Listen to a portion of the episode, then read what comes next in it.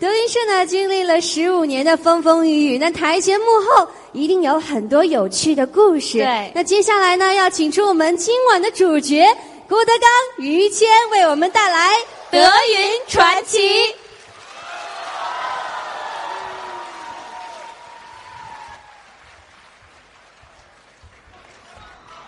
谢谢，哎呦嚯，要可了不得，谢谢。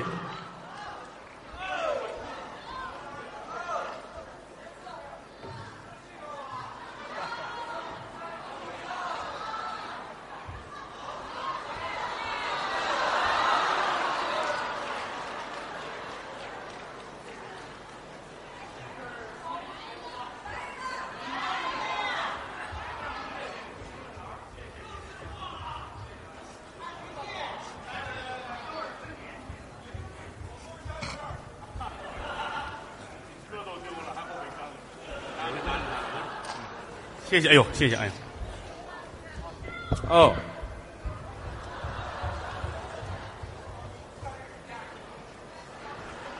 这里头还有钱呢，这是按照于老师小时候做的。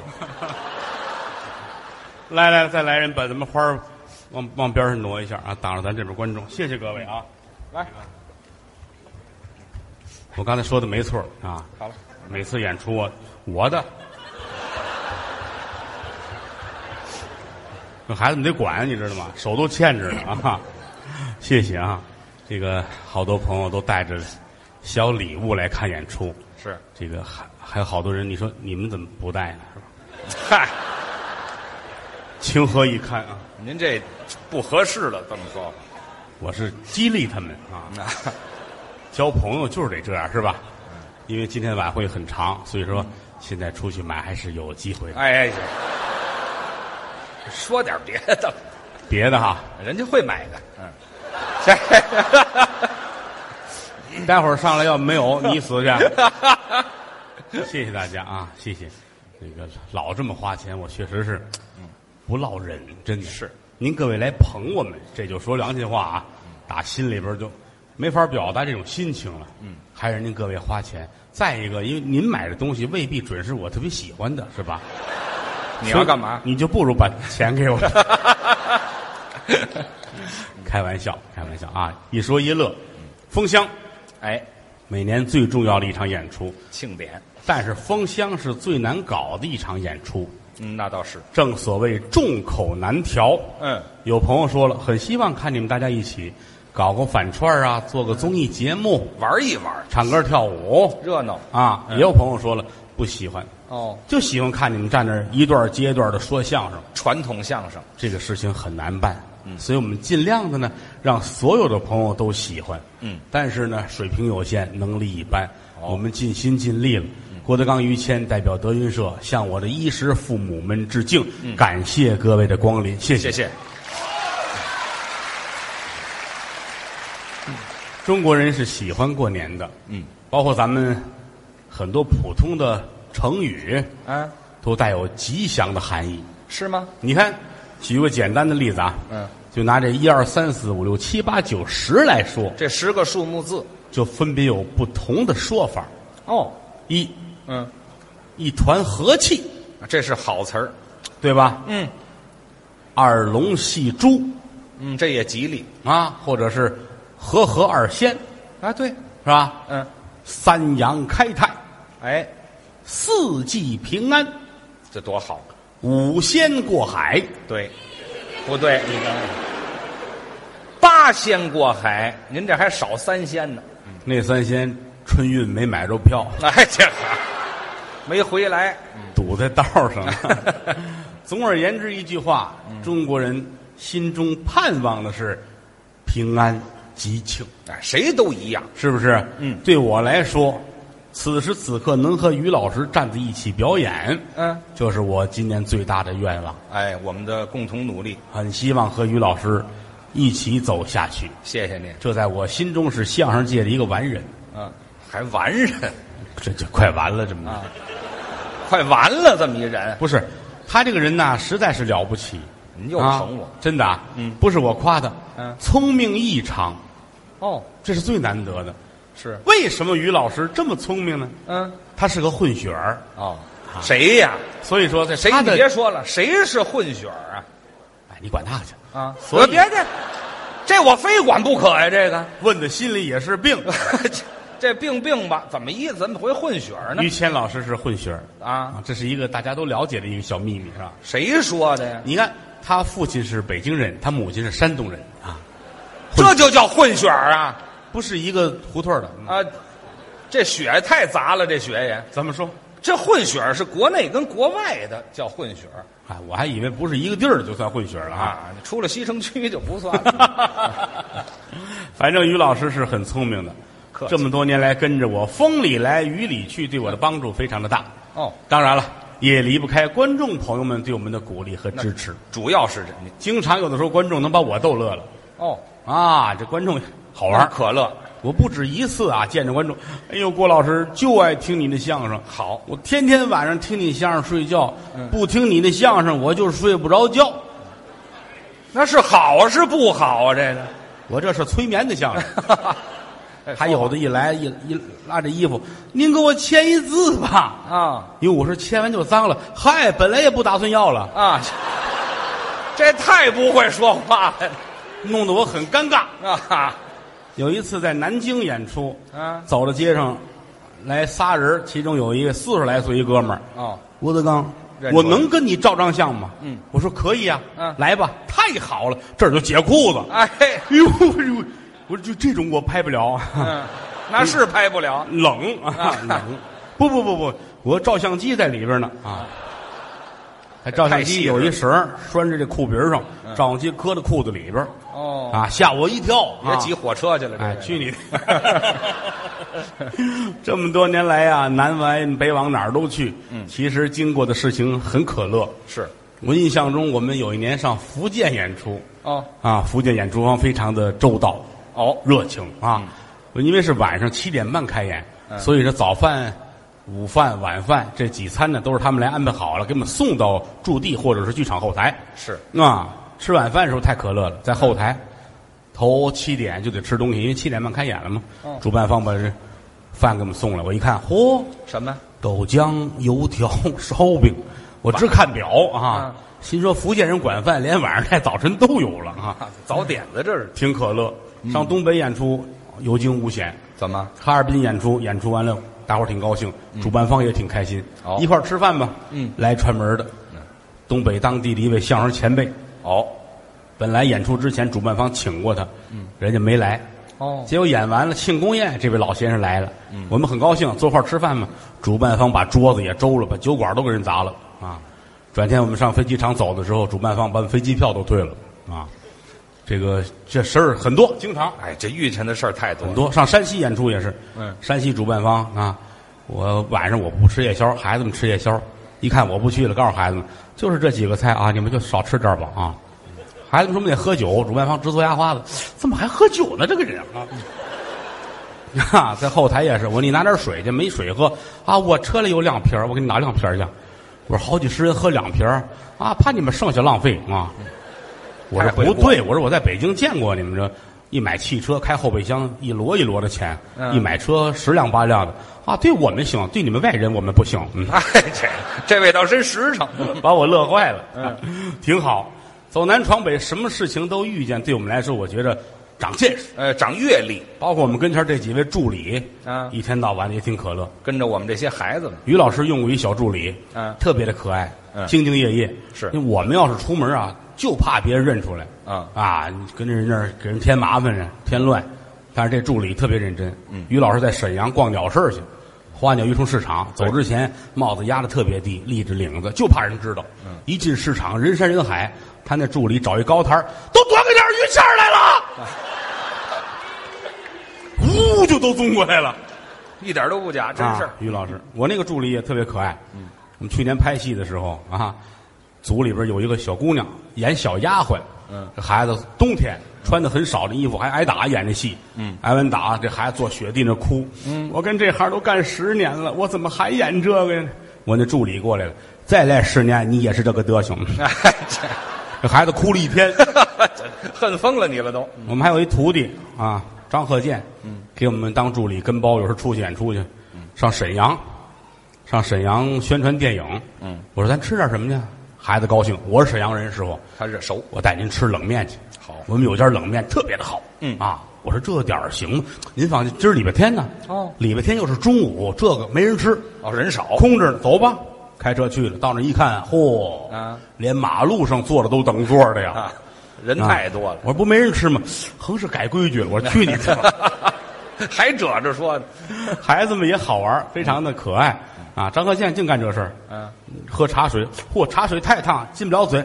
您等会儿出去，一会儿回来你再喝，哎，整合适。嗯，哎，这你怎么弄的？泼了，倒了自来水。嗯哎，这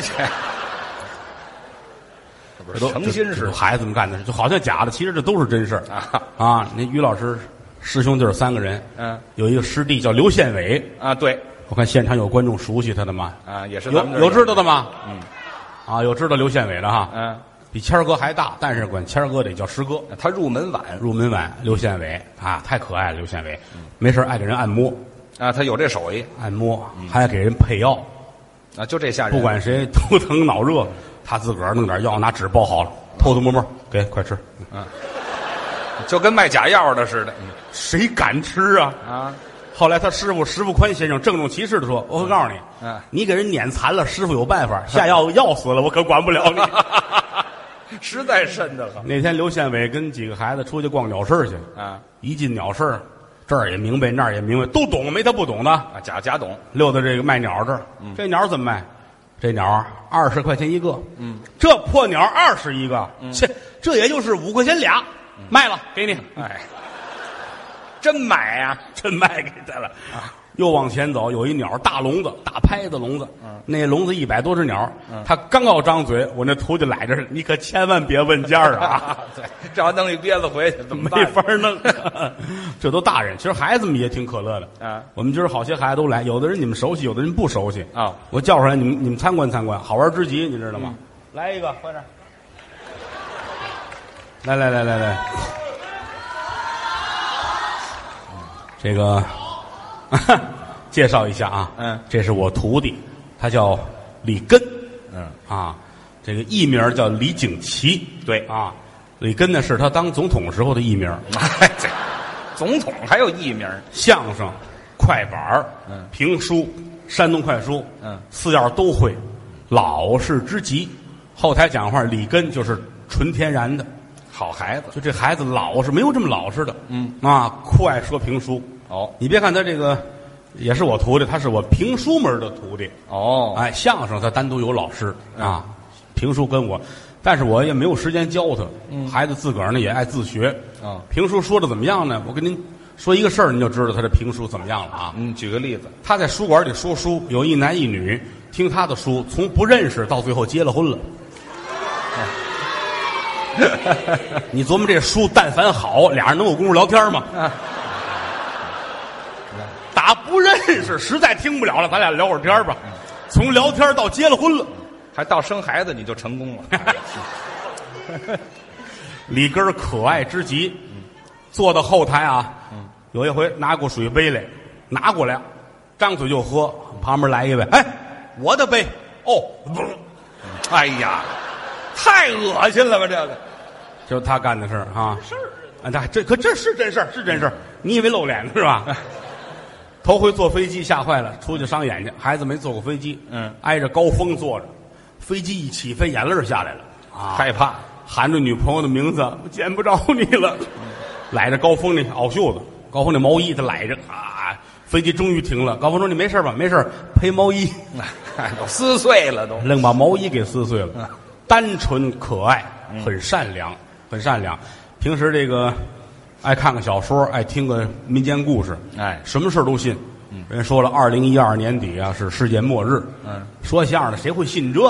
呀？啊。过去来说，金瓶彩卦全凭说话，都是说相声的跟算卦的师兄弟儿，是是是真的。各位，同行。说相声收徒弟来的这个嘉宾里边必须有算卦的。对。当时有的，比如这孩子拜师学相声，实在不成材料，算卦去吧。嗯。我们是通知的，嗯，所以我们这行没有信这个的，啊，知道吗？这实话，真是实话，啊。但是根儿特别相信这个，哦，二零一二年底啊，十二月底，有一天在后台跟高峰聊天，千真万确。台底他说天津话，这孩子天津人。嗯，高峰问你个事儿。嗯，高峰说干嘛呀？二零一二年底你请假回天津吗？高峰愣了，我请什么假？我不请假，我就在这儿。这孩子愣半天。哦，你是打算死北京啊？嗨，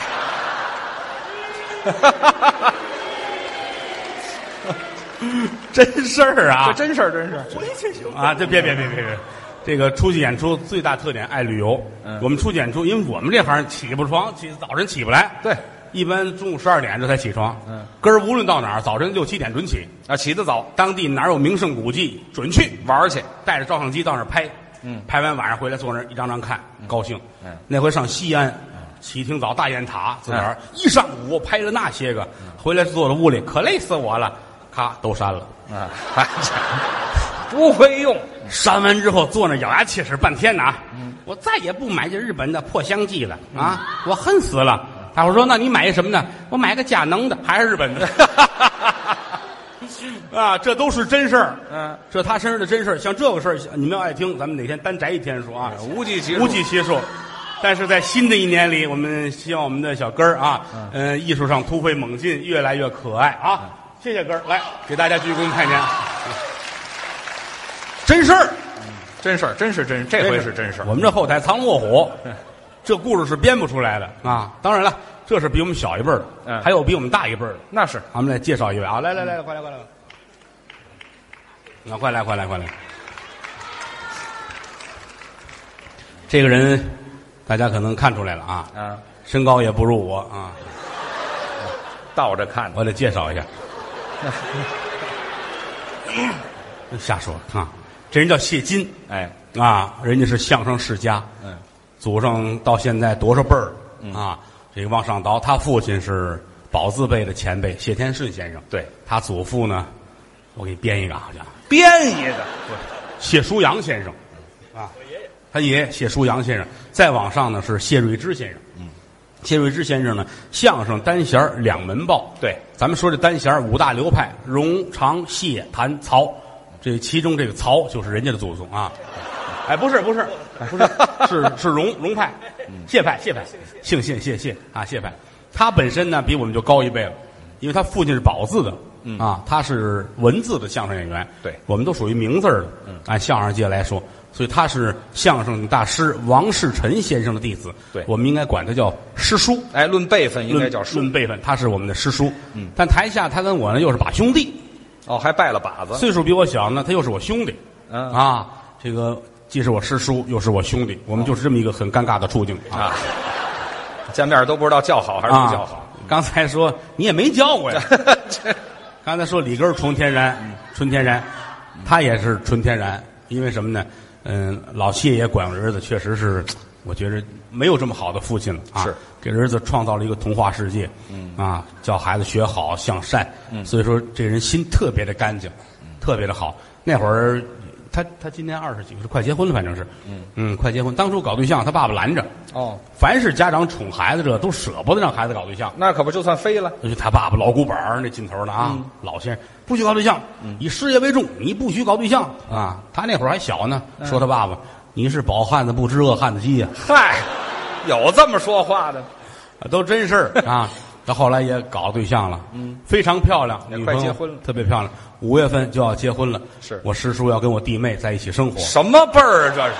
不是我兄弟就跟婶儿啊在一起。越说越乱。好吧，好吧，好，算我没说啊。五月十五号啊，谢金王海先生就要结婚了啊。啊，王海是我那经纪人啊。哎呦嚯，那他也是五月十五号结婚，一个是我兄弟少谢，嗯一个是我那个经纪人王啊海啊，那，他们俩那天结婚，这个吓你一跳是吧？不是一块儿结啊，哦，不是一块儿结，吓我一跳。嗯，他那意思他娶了王海了。嗯结婚以后就直接分居了。哎，我们希望少谢艺术上越来越好啊，新婚幸福，希望你永远这么单纯善良。谢谢少谢，谢谢。谢谢。那个，这这是大辈儿，大辈儿打发走了，剩下咱们就可以胡胡说了啊。林杰胡说着。来，快来，快来，快来，快来，快来，嚯！有有认识的啊，我徒弟，李云杰，哎，相声和评书都是我徒弟。嗯啊，这个台上穿着大褂，您看出来了，像个相声演员。嗯台底下呢，他捯饬的，这么说吧，我举几个例子，你们就知道他台下是什么状态了啊。嗯，他天天早晨五六点钟起床出去遛鸟去，跟退休的这些个老大爷们在一起玩耍。嗯，要是有一天没去呢，老大爷找着家去拍门，老李你没事吧？啊，拿他当七八十的了，都。这是真事儿。嗯，怕他出点什么事儿。他跟他弟弟啊，然后哥俩上公共汽车。他弟弟你想二十出头，嗯他能比他大多少？一上公共汽车，站起一大爷给他让座，快坐。打嘛比谁把他老弟弟乐的都不行了，酷爱养鸟，没事招的这些养鸟爱爱鸟的这些个老大爷上家串门去。嗯啊，挺高兴，我这鸟逮谁跟谁夸。那他吹呀、我养这鸟这么好那么好。嗯，早晨来一串门的，老李看看你那鸟，你掀这罩子，哟，你鸟还没起呢，哎，怎么回事？躺这儿死了。要这还吹什么呀？但是说句良心话，云杰台上台下，我觉着都挺可爱的。嗯啊，也能说单的，也能唱快板儿也能唱大鼓，京剧也唱的非常好啊。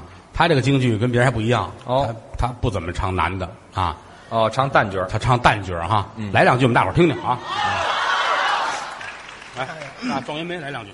唱点这个《玉堂春》吧啊，。行，随便啊。咱们还没唱呢就好。啊，绑架了。玉堂春好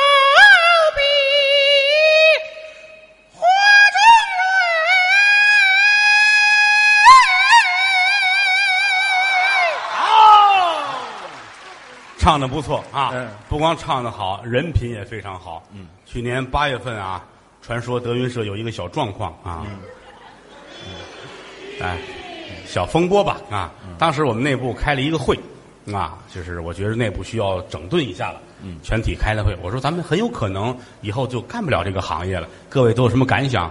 我们也有一位忠厚长者站起来，哭得跟泪人似的，我死也得跟着你啊！转天就叛变了啊。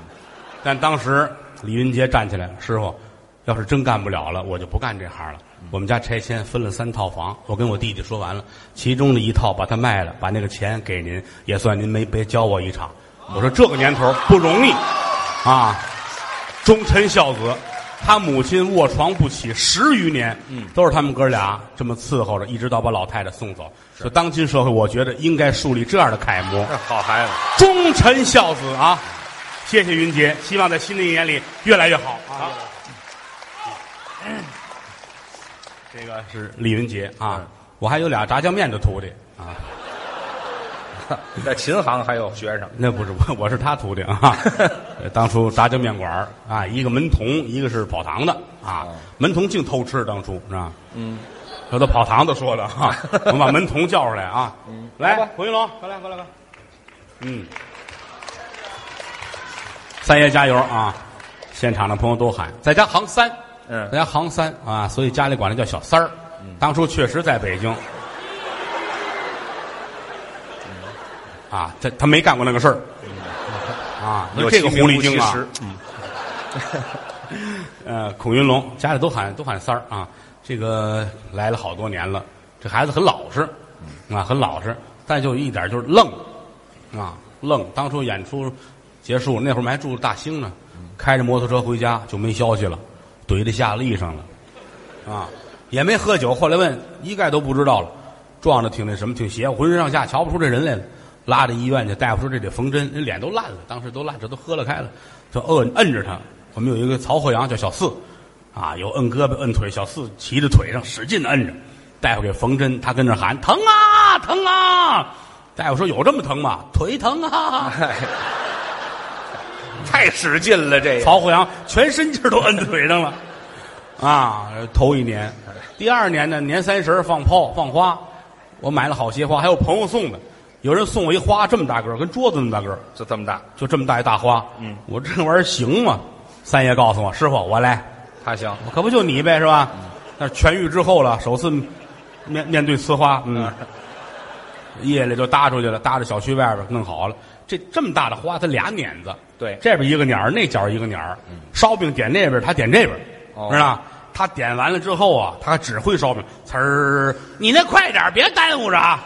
他这可响了，我们在边上看着，噔一下子把人轰起来了，打空中起来掉地吧嚓翻一跟头，过去一看，我们不认识他了，这脸上都不像样了。夜里十二点，我送他上医院，嗯啊，大夫给他缝，给他弄。后来呢，他爸爸说了句话：“天底下就说相声这个行业安全，你怎么干成了这样呢？” 欺师灭祖。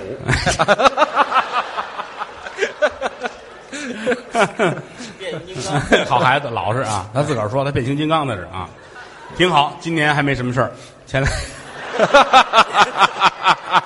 前儿个前儿个我弟弟给我给我送花去，送 送了一车，连花带炮搁在家里边。我看着昨烟花子，我说小三儿说了春节回老家，这谁放的？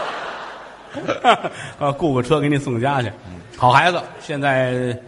这，领着三队，我们分了四个队，队嗯，一队、二队、三队、四队，三队的队长。嗯，他说：“师傅，我当不了队长，我是让人管的命，你让我管人，我活不了。”我说：“你啊，好好的，没问题。我们树你这个形象。嗯，你跟大伙儿呢，该玩笑你就逗着玩儿，嗯，说正事儿别客气。是有正事儿你就板起脸来说正事儿。行嘞，没两天就用上了。嗯，啊，师傅，明儿我们开会。我说你开会吧。下午三点给我打一电话，急了电话，师傅，他们太欺负人了，怎么了？我说怎么呢？嗯，啊，说了两点半开会，三点了，后台就是我一个人啊，嗯、一个人都没来，我也挺生气，我这不欺负人吗？我说你给他们打电话，问他们打算干嘛？哦，挂了电话，五分钟给我打回来了，师傅，那个他们在别的剧场等着我呢啊，记错了，他在张一元后台，人家都在德云社后台等着他，一个都不短，大伙儿跺脚骂街，这队长还不来。熟悉我们的观众都知道，小三儿的节目呢不撒狗血，对规矩、啊、规矩，稳稳当当的说。可能现在多多少少还差这么一点点，嗯嗯。如果再开窍的话，会更好的。对，希望新的一年里边，三爷加油啊！嗯、啊，你有什么要说的？希望德云社咱们共同加油。就就就躲开我这儿，加油！走走走走，那边买花了，快去放花去吧，快去吧。不老会说话了，就，这是跟的时间很长的徒弟了。这这是在家里边吃，在家里住啊。刚才我们还看到，我们还收了一个女徒弟啊，就是征婚的那个啊。哎呀，我吐了半天，你知道吗？小饼啊，烧饼小四，这俩是一场，就是朱云峰、曹鹤阳。说这个没人知道啊。来，小饼俩人上来，快来快来。这鞋真好看，嗯，你别说哈，绿大褂配红鞋。你都垮死我了！行了，行了，行了，行了，你这绿大褂还没配上黑丝袜。有有有！你别攒着他，他他他扯你知道吗？这叫烧饼，嗯，这叫曹鹤阳啊。德云社排字嘛，云鹤九霄，这是云字的，那是鹤字的。我们叫烧饼啊！大伙纳闷怎么叫烧饼呢？这个小时候来的时候，那脸啊，就这么大小脸，一脸的雀斑呐。我说这孩子长得跟个烧饼似的，打儿起叫开了。后来我老说我是给东来顺带赔的。小的时候，小的时候没有这么淘的了。嗯，就比如说今天，呃，下午要两点演出，他从十二点到后台，一直到五六点钟走之前，这后台就没有一个人不上我这儿告状来了，都说他，哎呀，说他骂他打他的急他，嗯，各式各样的什么样都有，没有一天不惹祸的。后来有将近一个月吧，哎。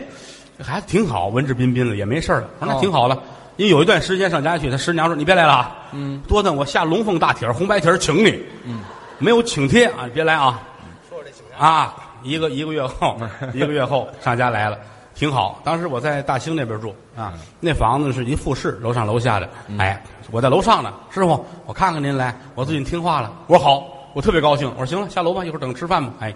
啊，也就是五六秒钟下楼之后，他在底下喊：“师傅，我走了啊！”关门就走了。我说：“挺好，你走了。”下来看是就走，把楼梯弄坏了。他打二楼坐楼梯下去了，到底下咣，楼梯碎了，关门跑了。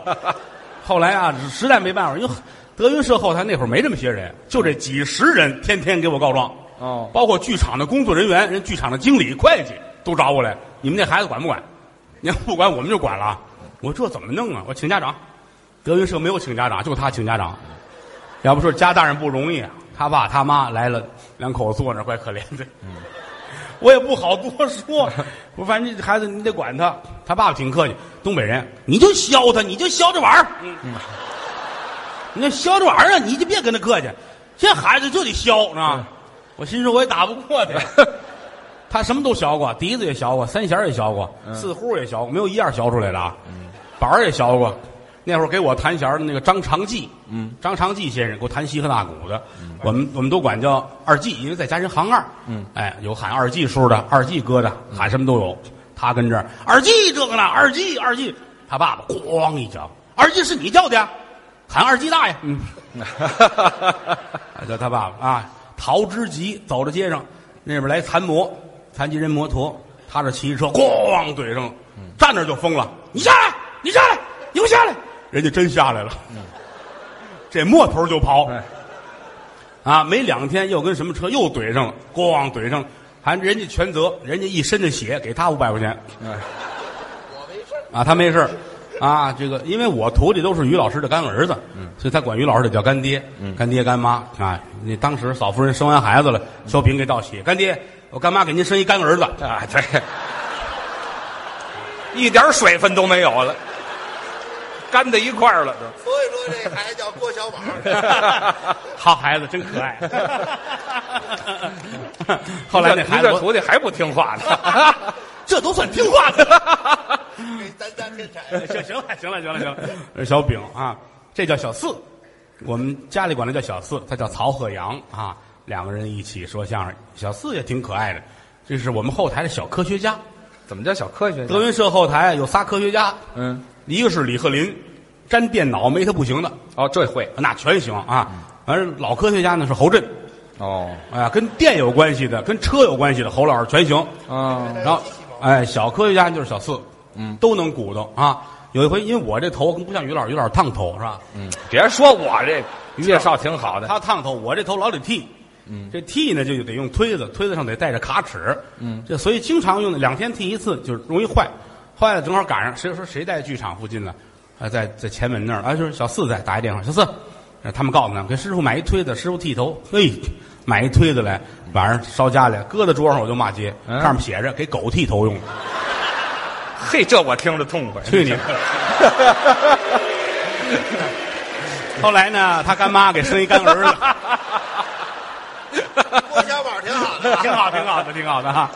这推子买来，小四四天没敢睡觉，后台谁见谁骂他啊！但是两个人合作的也挺好，一晃搭档好几年了啊。小饼也越来越大了，越来越懂事了啊。虽然说有的时候他虎啊，好在他爸爸有话你削他是吧？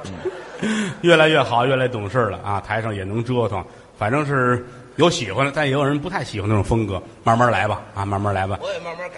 啊，你够呛，改不了。江山易改，秉性难移啊！对啊，小饼的性子难移，很难移啊！希望新年越来越好，给大家鞠躬拜年。来，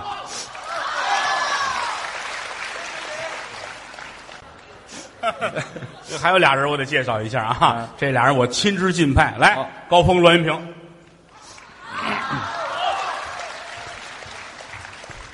德云社啊，就算都走光了，这俩人也走不了。嗯啊。因为这俩该着我钱呢，这个绿的，这个穿着绿的，这是我兄弟啊，那个是我徒弟栾云平。栾云平在德云社忠心耿耿，任劳任怨。嗯啊，这个后台所有的钱都是栾云平负责给大伙儿发。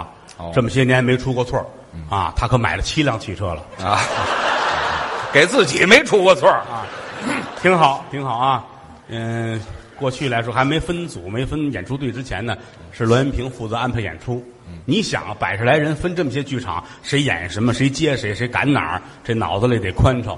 嗯、而且有人说栾云平这负责安排节目，是不是会徇私舞弊？我说这是最不可能的了。对，这孩子胆小，而且有点强迫症。嗯、比如说这身份证落在车后备箱里了，晚上不拿上来，这宿睡不着觉。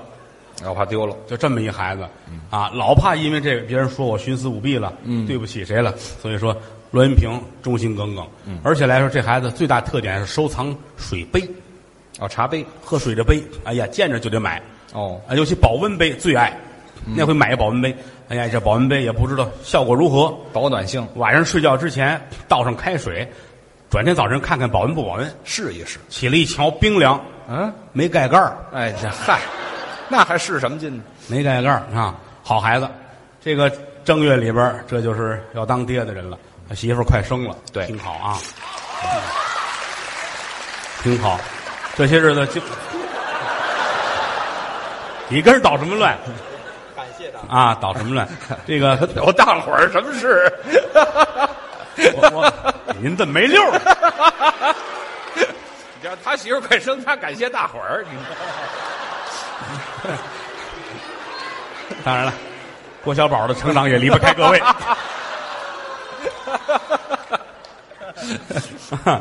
这个栾云平这孩子，我给起个小名儿，叫大盆儿。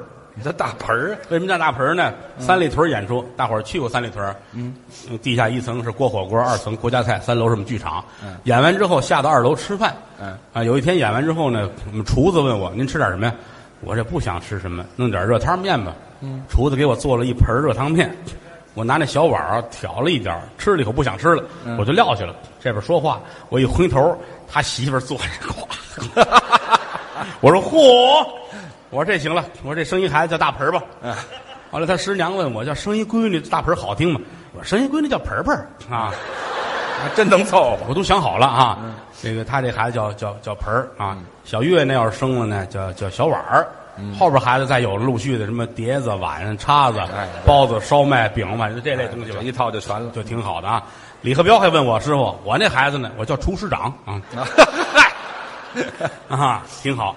这个大盆儿，哎，不是啊，哎，不是，高老师，高老师，我师弟，嗯我师弟啊，天津那个什么海洋大学毕业的，相声名家啊，打小学相声，喜欢相声，提他老师范先生，大家都知道，嗯，呃，过去八十年代相声名家高范，对，我们常说高范，嗯啊，高英培啊，他的师傅范岛爱啊，谁说？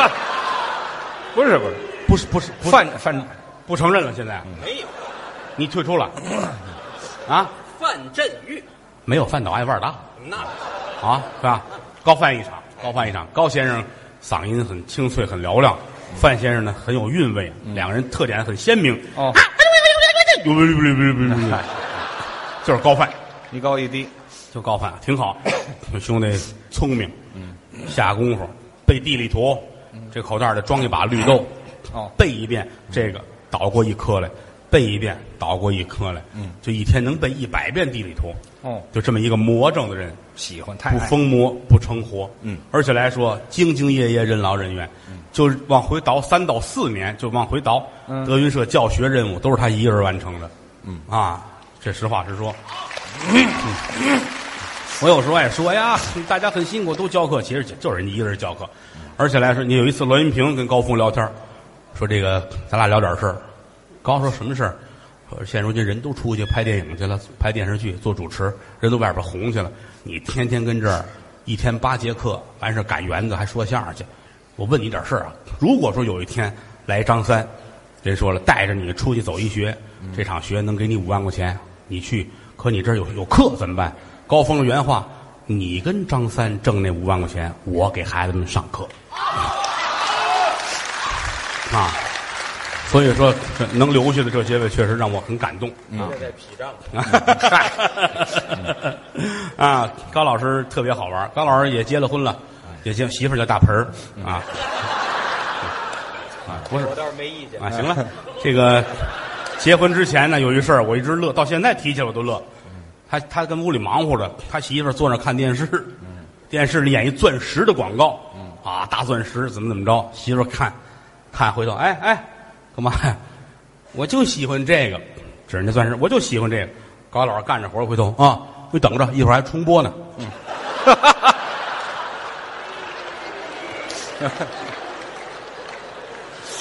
说句良心话呀，你但凡心理素质差点儿跟说相声，你过不了日子。这都不是正常人的思维，知道吗？后来他媳妇儿气的找我哭，我说我给买一个吧，怎么办呢？是吧？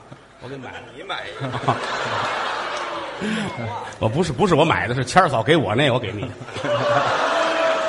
这我们正合家欢乐呢，您别搅和我们、啊。你们师兄弟里你也行三，去你的吧！嗯，说到哪儿？你可忘了？你重说啊，从说啊。于老师是个混血儿，怎么老从我这儿说呀？从哪儿说？这我是您得从高老师这儿说？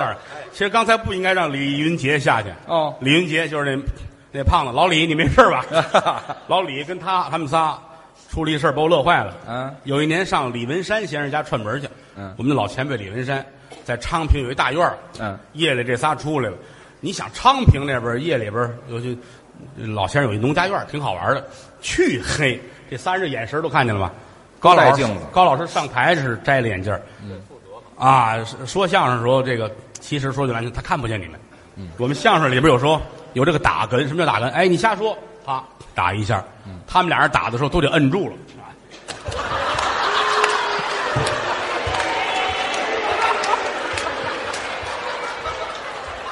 德云社净是残疾，你知道？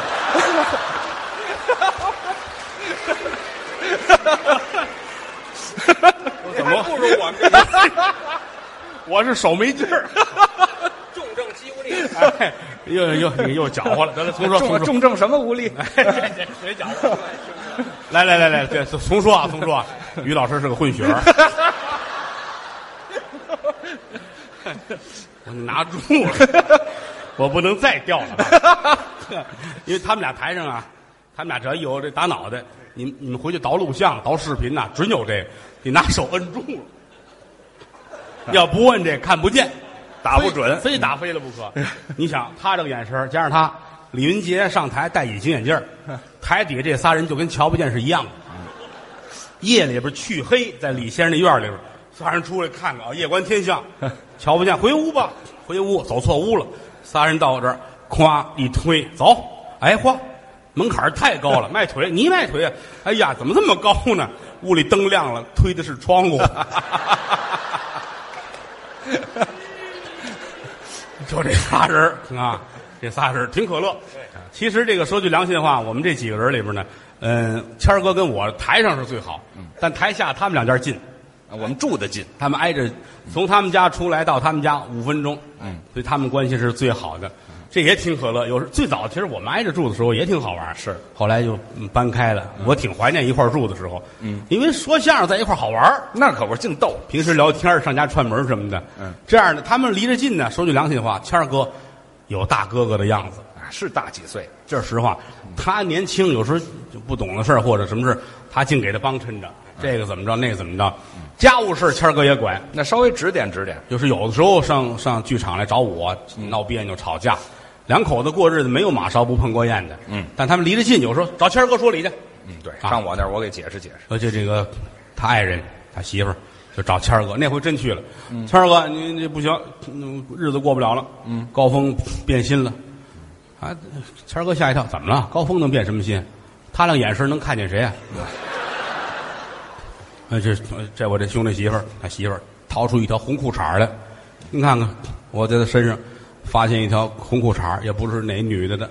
你看我们这日子没法过。谦儿哥，我跟你说，这聪明，脑子是极快，抓过来就搁兜里。行行行行行行啊，别瞎弄，一天到晚外边说相声、演出，或者是怎么着，他那个眼神儿不定谁的，弄错了，哎，啊，弄错了，掖兜里，行了，劝劝呗。三说五说，那小媳妇也没没脑子啊，行了行了，回家他这走了，谦儿哥乐啊，他掏出裤衩正看呢，嫂子来了，这缺德的，我还找呢，怎么在你这儿？